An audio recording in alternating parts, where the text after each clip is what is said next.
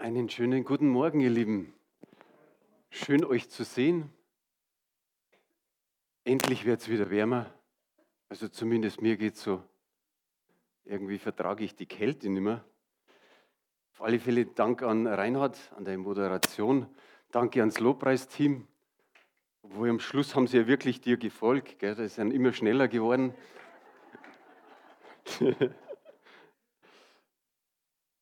Danke auch für die Geburtstagsglückwünsche von euch. Sind so viele gekommen, sogar heute sind noch welche gekommen und gesagt, alles Gute nachträglich. Das tut gut.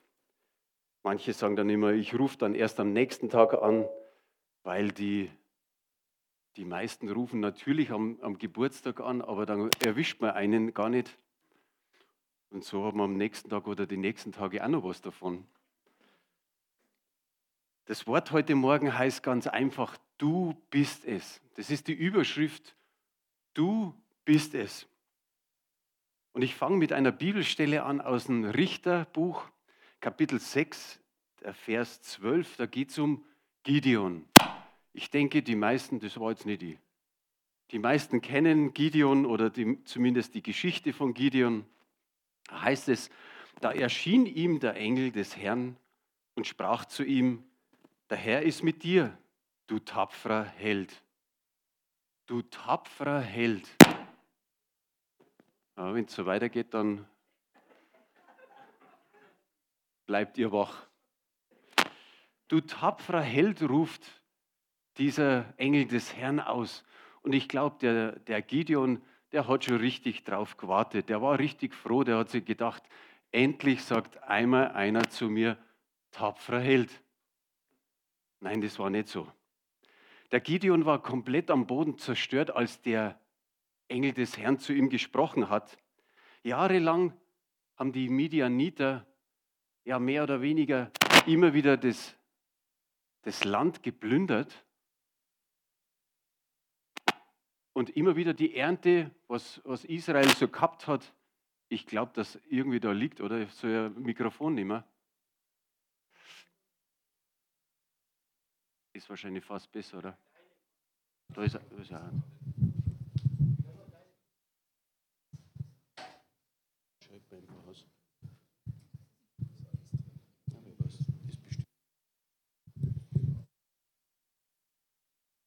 Ja, manchmal klappt es nicht so mit der Technik. Gell?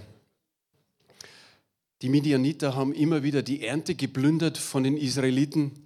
Sie haben jedes Jahr oder mehrmals einfach Israel durchschritten haben die Ernte eingesammelt und sind wieder gegangen. Und ich glaube, genau in dem Moment, oder wir wissen es ja, in dem Moment, wo der Engel des Herrn zu dem Gideon spricht, da passiert eins. Der Gideon versteckt auch seine Ernte, nämlich er hat in der Kälte den Weizen gedroschen. Er hat ihn also versteckt vor den Midianitern. Interessant ist, wenn wir auf den Kontrast achten zwischen dem, zwischen dem Gruß von dem Engel und dann der Antwort von Gideon. Der Gruß war ja, du tapferer Held, du streitbarer Held, du Kämpfer oder wie es auch immer die Übersetzungen hergeben. Und dann kommt die Antwort von Gideon. In Vers 15 heißt es dann, ach mein Herr, womit soll ich Israel erretten? Gott hat nämlich noch gesagt durch den Engel, du wirst Israel erretten aus der Hand der Midianiter. Und was sagt er dann noch weiter, der Gideon? Siehe, mein Geschlecht ist das geringste in Manasse und ich bin der jüngste in meines Vaters Hause. Hat sich jetzt der Gideon als tapferer Held gefühlt oder nicht? Na, überhaupt nicht. Weder stark noch tapfer. Er hat sich eher als schwach und gering, so wie es hier steht, gefühlt. Und das war eigentlich alles. Gideon wäre sicherlich auch in seiner Familie nicht erste Wahl gewesen. So ist es doch, oder? Und da fällt mir noch einer ein, nämlich der David. Ich glaube, sowohl der David als auch Gideon, sie haben sich daran gewöhnt, dass sie in der Familie übersehen worden sind. Ist vielleicht jemand hier, der auch in seiner Kindheit, in seiner Jugendzeit oder als junger Erwachsener übersehen worden ist von den Eltern. Also ich habe da ein paar Hände gesehen. Das kann leicht passieren. Den beiden ist es auch passiert. Bei David wissen wir, da kam eines Tages der Samuel. Gott hat mit Samuel so ein schönes Zwiegespräch gehabt und er sagt zu dem Samuel, was trauerst du immer wieder über Saul? Ich habe Saul verworfen. Du wirst jetzt zu Isai gehen, er ist ein Bethlehemiter und du gehst einfach mal zu ihm hin, der hat einige Söhne und du wirst einen von denen salben zum König. Du wirst einen von denen salben zum König. Er hat nicht ganz klar gesagt, welcher das ist. Aber für Samuel war es irgendwie klar, okay, ich gehe da hin, ich schaue mir die Söhne mal an und natürlich führen wir den ersten Sohn vor, der hieß Eliab. Eliab, das, ich finde, das ist richtig bayerisch. Der ist Eliab. Und Samuel schaut ihn an und Samuel denkt sich, okay, der ist groß, der ist stark, der schaut gut aus, das ist er. Und Gott spricht zu ihm und sagt, uh -uh. der Mensch sieht auf das, was vor Augen ist, aber Gott sieht das Herz an. Und wie es so üblich ist, dann kommt der zweite, der hieß Abinadab. Auch der war es nicht. Und Samuel hatte sein Füllhorn mit Öl da und er wartete darauf, dass es über den einen oder anderen eben dann kippen kann. Die Salbung zum König. Aber der zweite war es auch nicht. Der dritte hieß Schammer, der war es auch nicht. Und der vierte und der fünfte und der sechste und der siebte auch nicht. Und dann denkt sich der, der Samuel komisch. Und er spürt von Gott, keiner von den sieben ist es. Und dann sagt er einfach zu, zu dem Vater Isai, sag mal, gibt es da noch einen? Gibt es da noch irgendjemand? Und er sagt, ach ja, und jetzt kommen wir zu dem Vergessen. Ach ja, der David, der ist da hinten und der hütet die Schafe. Bring doch den mal her. Und dann sagt Gott zu Samuel, das ist er. Und er salbt ihn. Und er ist der neue König. Und ich denke, wenn man zu Gideon zurückkommt, er hat eine ähnliche Familiensituation gehabt. Die Antwort könnte lauten, was um alles in der Welt kann ich schon tun? So hat sich der Gideon gedacht. Und genau das ist die Wirkungsweise von Gott. Wenn unser Eins sagt, was kann ich schon tun? Was sagt Gott, genau du bist es. Darum heißt die Überschrift, du bist es. Genau das ist Gottes Wirken. Nach seinen Plänen, um nach seinen Plänen erfolgreich zu sein, spielt es nicht die geringste Rolle, wie wir uns sehen. Es spielt keine Rolle, wie du dich siehst. Auch nicht, wie du über dich denkst. Das einzige Wichtige, was ist, wie Jesus über dich denkt, wie Gott über dich denkt. Und der denkt ganz, ganz anders. Das einzig Wichtige ist, wie er uns sieht und wie er über uns denkt. Habt ihr dann Amen dafür? Sag mal den Nachbarn, es ist wichtig, wie Gott dich sieht.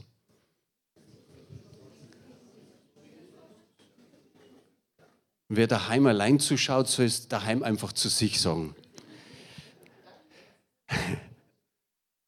Gott sieht uns ganz anders. Okay, das ist so fast das einzige Mal, dass man das hört, tapferer Held.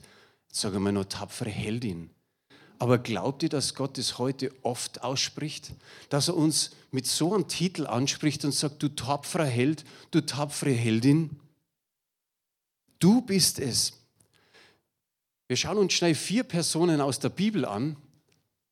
Über Sarah haben wir lange geredet die letzten Wochen. Die ist immer wieder erwähnt worden. Alt, unfruchtbar, überhaupt keine Hoffnung, dass sie Nachwuchs bekommen könnte. Und das ist genau das, was wir vor Augen haben. Wir wissen, okay, alt, unfruchtbar, und da ist keine Hoffnung mehr da. Das ist unser Auge, was das sieht. Und jetzt kommt Gottes Herz. Der Herr sah sie als die Mutter vieler Menschen, als die Mutter von Nationen. Das ist die, der Blickwinkel von Gott bei Mose, Mose hat gestottert. Und jeder wird sagen, naja, einen Stotterer braucht man nicht in irgendeiner Leiterschaft tun. Der kann ja nicht reden. Der ist ja gerade gut dazu, dass er die Schafe hütet. Aber Gott sagt auch da wieder, ich sehe es ganz anders.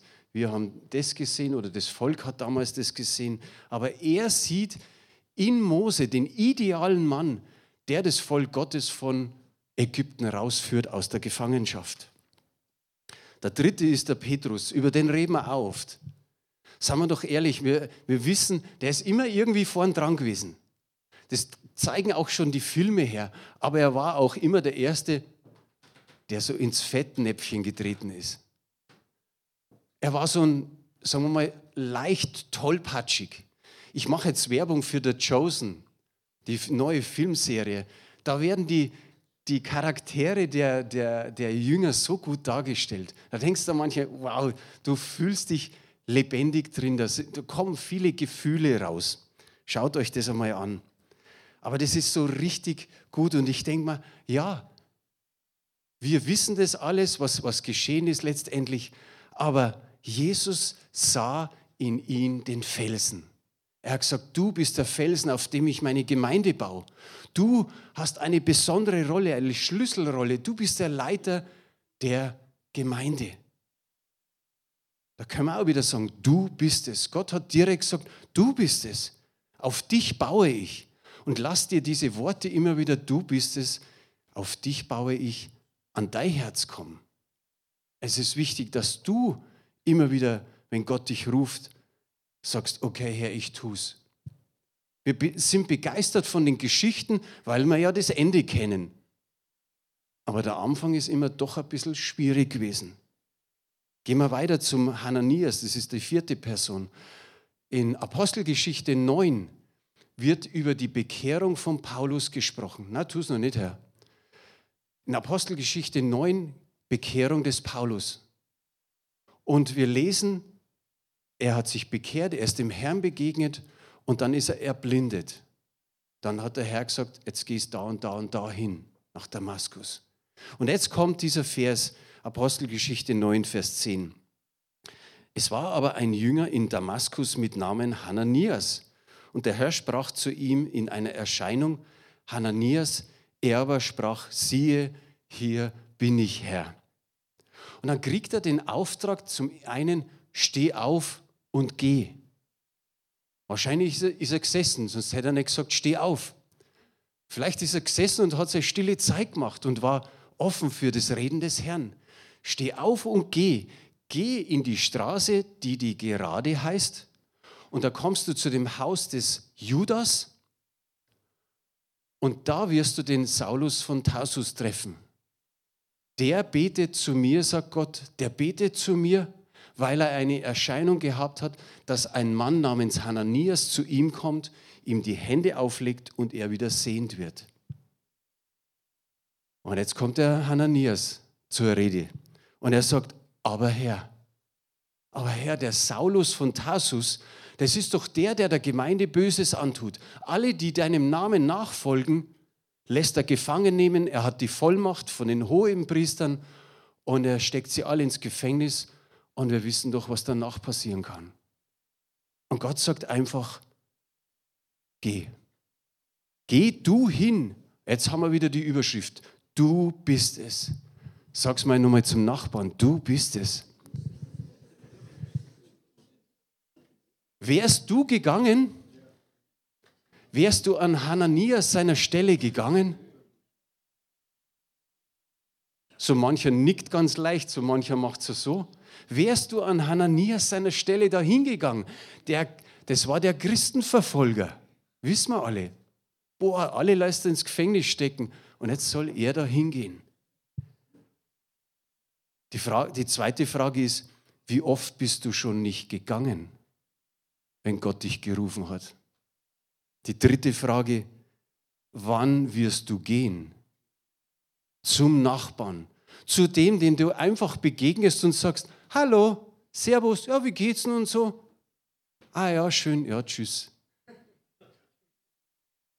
Wie wär's mit dem Evangelium? Wie wär's, du hast was erlebt? So wie letztes Mal die Elisabeth berichtet hat, sagten so ein Evangelist, haben Sie heute schon mal was Gutes gehört? Meinst du, dass die Leute was Gutes hören mögen? dann bist du schon nah dran. Und dann kannst du was sagen.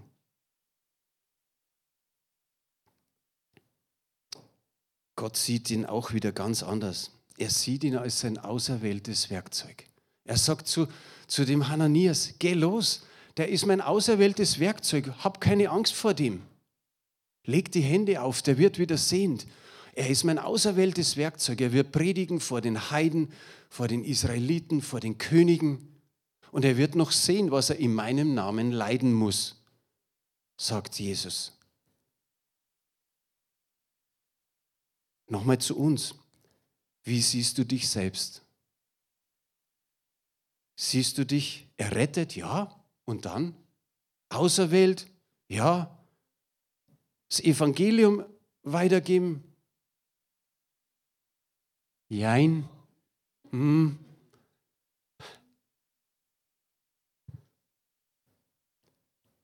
Immer da hingeschrieben, da haben wir ein bisschen Furcht. Warum wissen wir eigentlich gar nicht so? Mut ist nicht die Abwesenheit der Furcht, sondern der korrekte Umgang mit ihr. Mut ist nicht die Abwesenheit der Furcht, sondern der korrekte Umgang mit ihr. Mut. Ja, wir brauchen Mut. Karin hat das letztes Mal so schön gemacht in der Moderation. Sie hat dieses Autokennzeichen dabei gehabt, M-U-T, Mut. Und es hängt bei ihr zu Hause in der Küche und sie sagt, da sieht sie es immer wieder. Und wahrscheinlich müssen wir öfter erinnert werden. Wisst ihr, was ich für ein Autokennzeichen habe?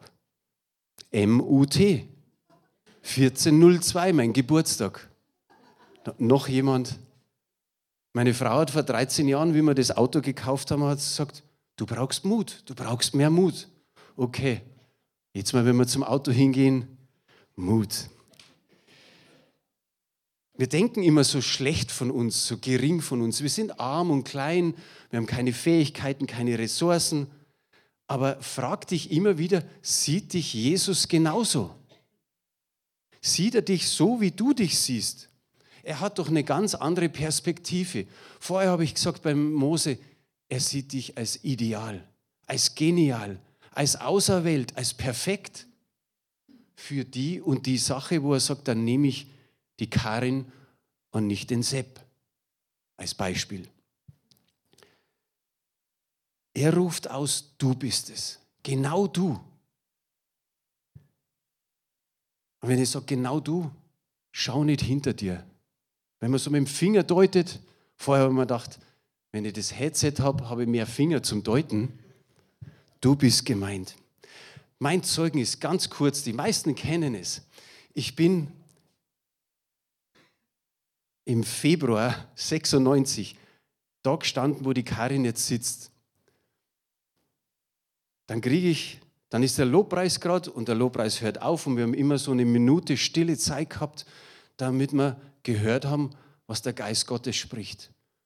Und ich stehe da und der Geist Gottes sagt zu mir, steh auf von deinem Platz, erhebe dich, setz dich in Bewegung und lauf mir in die Arme. Und ich habe Jesus da vorne stehen gesehen. Ich stand da und ich habe mich gesehen, wie ich um die Ecke rum bin und in seine Arme gelaufen bin. Und kurz darauf fragt Hans-Joachim Damm, damals Ältester, du, du bist von einigen vorgeschlagen worden, kannst du dir vorstellen, Ältester zu werden? Bete drüber die nächsten drei Wochen. Okay, zwei Wochen Gebet. Und irgendwie war ich ein Stück weit glücklich. Ich habe fünf, sechs Entschuldigungen gehabt. Ich will nicht sagen Ausreden. Und ich habe gesagt, ich bin zu jung, ich bin zu unerfahren. Ich habe eine Familie mit drei kleinen Kindern. Ich bin als Maschinenschlosser aktiv. Ich habe noch den Hausmeisterjob da herin und ich habe diese chronische Dickdarmentzündung. Eher nein, habe ich dann zu ihm nach zwei Wochen gesagt. Dann bin ich noch ein Wochenende nach Lüdenscheid und da habe ich die Kraftwirkungen des Heiligen Geistes richtig erlebt. Ich hab, die Botschaften waren wie für mich maßgeschneidert. Alle Predigten, alles was war. Ich bin so berührt worden, drei Tage lang, ich wusste gar nicht mehr genau, wo ich bin. So hat Gott klar zu mir gesprochen und ich habe mir gedacht, boah, ich habe so so geweint, während andere gelacht haben. Da war die Lachsalbung. Ich habe geweint, weil Gott mich so berührt hat.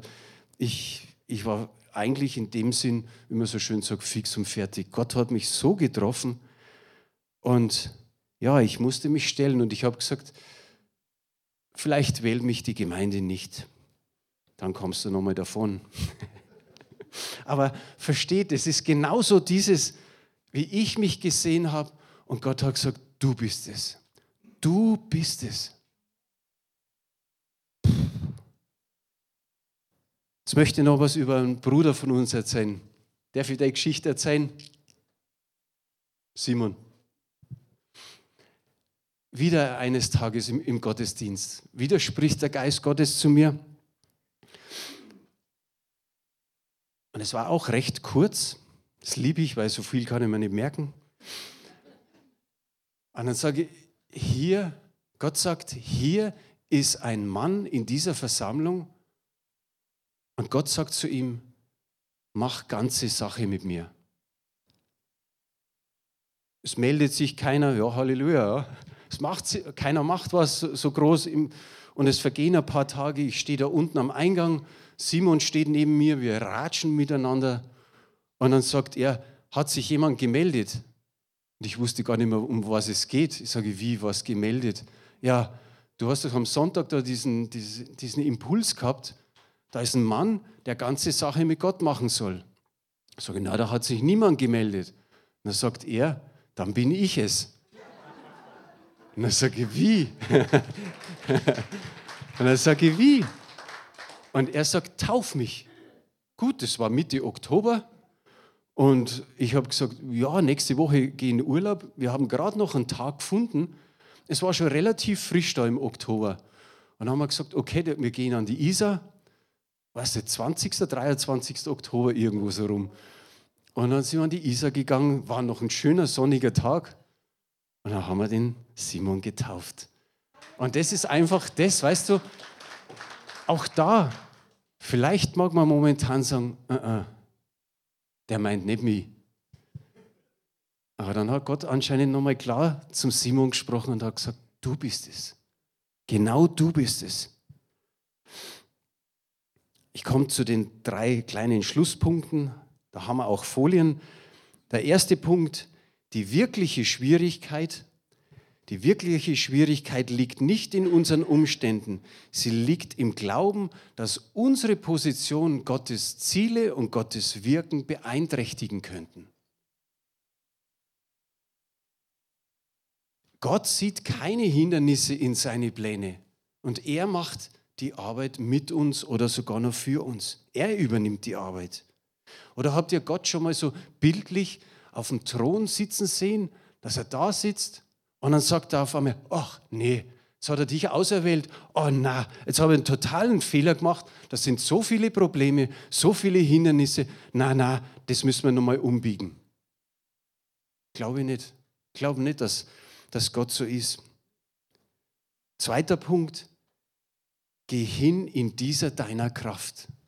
Das hat der Engel des Herrn zu Gideon gesagt. Geh hin in dieser deiner Kraft die Klammer ist von mir, nicht mehr, hat er gesagt. Er sollte einfach so gehen, wie er ist. Der Engel wollte einfach, dass Gideon seine Schwäche in Gottes Hände legt. Und dann geht es vorwärts. Und der dritte Punkt, ein sonst nutzloser Diener kann sich in den Händen Gottes zu einer überaus wirkungsvollen Waffe verwandeln. Auch da wieder, egal wie nutzlos du dich fühlst, du kommst eigentlich aus der Nummer nicht raus, außer du sagst, nee, ich habe nichts gehört. Nee, der Herr hat nicht geredet mit mir. Die Anweisungen Gottes oder die er gibt, fordern uns erstmal auf, aufzustehen und dann loszugehen. Darum schließe ich mit dem Steh auf und geh. Du bist es. Auch Gott ruft dich heute vielleicht in den nächsten Tagen, Gott ruft dich zu was, lass es nicht einfach so weggehen. Er ruft dich, damit du etwas tun sollst. Und sag nicht einfach, na, sondern sag wie der Hananias, Herr, hier bin ich. Ich bin dazu da, nachzufolgen. Wir haben vorher gesungen, und wenn keiner mit mir geht, aber das stellt sich erst raus, wenn wir mit den Leuten sprechen.